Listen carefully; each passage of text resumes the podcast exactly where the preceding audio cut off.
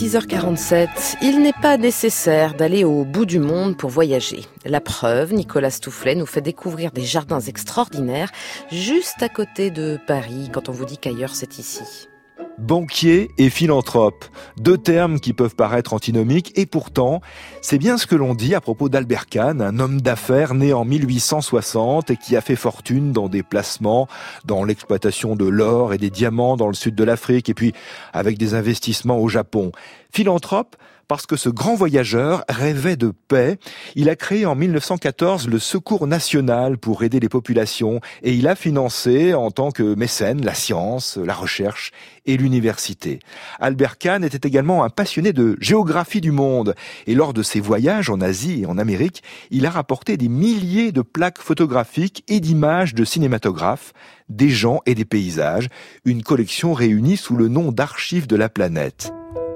Mais Albert Kahn, devenu habitant de Boulogne-Billancourt, à l'ouest immédiat de Paris, a voulu aussi créer des jardins du monde. Peu à peu, grâce à un paysagiste et à un jardinier, il a organisé un jardin français, puis un jardin anglais, un jardin japonais, une forêt vosgienne, un bois de bouleau, et ceci en ville, à deux pas de la Seine et du pont de Saint-Cloud. Aujourd'hui, ces jardins Albert Kahn font partie d'un musée départemental où sont exposées notamment des photos des archives de la planète, de la fin du 19e et du début du 20e. Michel Faris est dans le jardin pour nous. Bonjour Monsieur Faris. Bonjour. Vous êtes chef jardinier de ces jardins Albert Kahn à Boulogne-Billancourt. Décrivez-nous l'endroit où vous vous trouvez. Dans quel jardin êtes-vous ce matin?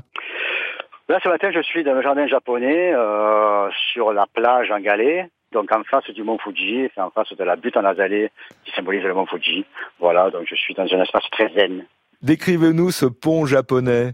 Ce pont japonais, euh, c'est un pont rouge. Euh, on dit que euh, ce pont a été offert à Albert Kahn par, l'empereur du Japon. pour le remercier, donc c'est, la reproduction du pont sacré de Nikko, qui se trouve au nord de Tokyo. où il y a un temple et où, l'empereur traversait ce pont en fait en rouge parce que sacré, où on passe de voilà de, du mortel à l'immortalité avec plein de symboles. Michel Faris, vous êtes dans, dans l'un de ces jardins, dans la partie euh, jardin japonais de ces jardins Albert. Quelles sont les, les plantes euh, que vous voyez euh, en ce moment? Euh, à ce moment, bon, on a passé la période euh, printanière, donc il y a, au printemps, il y a beaucoup plus de floraison. Déjà, c'est très très fleuri, très éphémère aussi, mais, on a un, gros spot de, de, floraison. Là, on est à cette époque-là, ben on va plutôt avoir des, plantes vivaces, hein, des petites plantes qui vont fleurir d'un côté, côté comme de l'autre, sous la forêt vosgienne, sous la forêt bleue, euh, dans le jardin japonais, par des petites euh, des petites touches de floraison.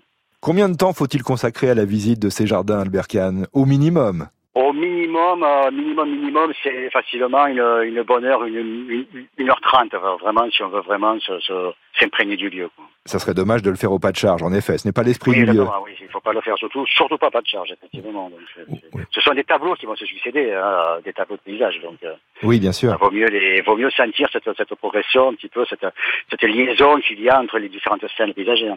Ces jardins vont connaître des, des travaux de rénovation, c'est ça?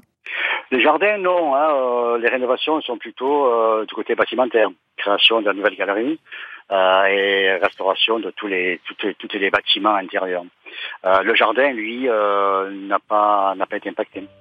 Pour ceux d'entre vous qui passent l'été à Paris ou qui viennent visiter la capitale, un bon moment dans ces jardins Albert Kahn à Boulogne-Billancourt, un moment qui vous permettra de profiter du monde dans ce qu'il a de moins tumultueux. Bonne journée Michel Faris, merci d'avoir été en ligne merci avec beaucoup. nous. Au revoir. Au revoir.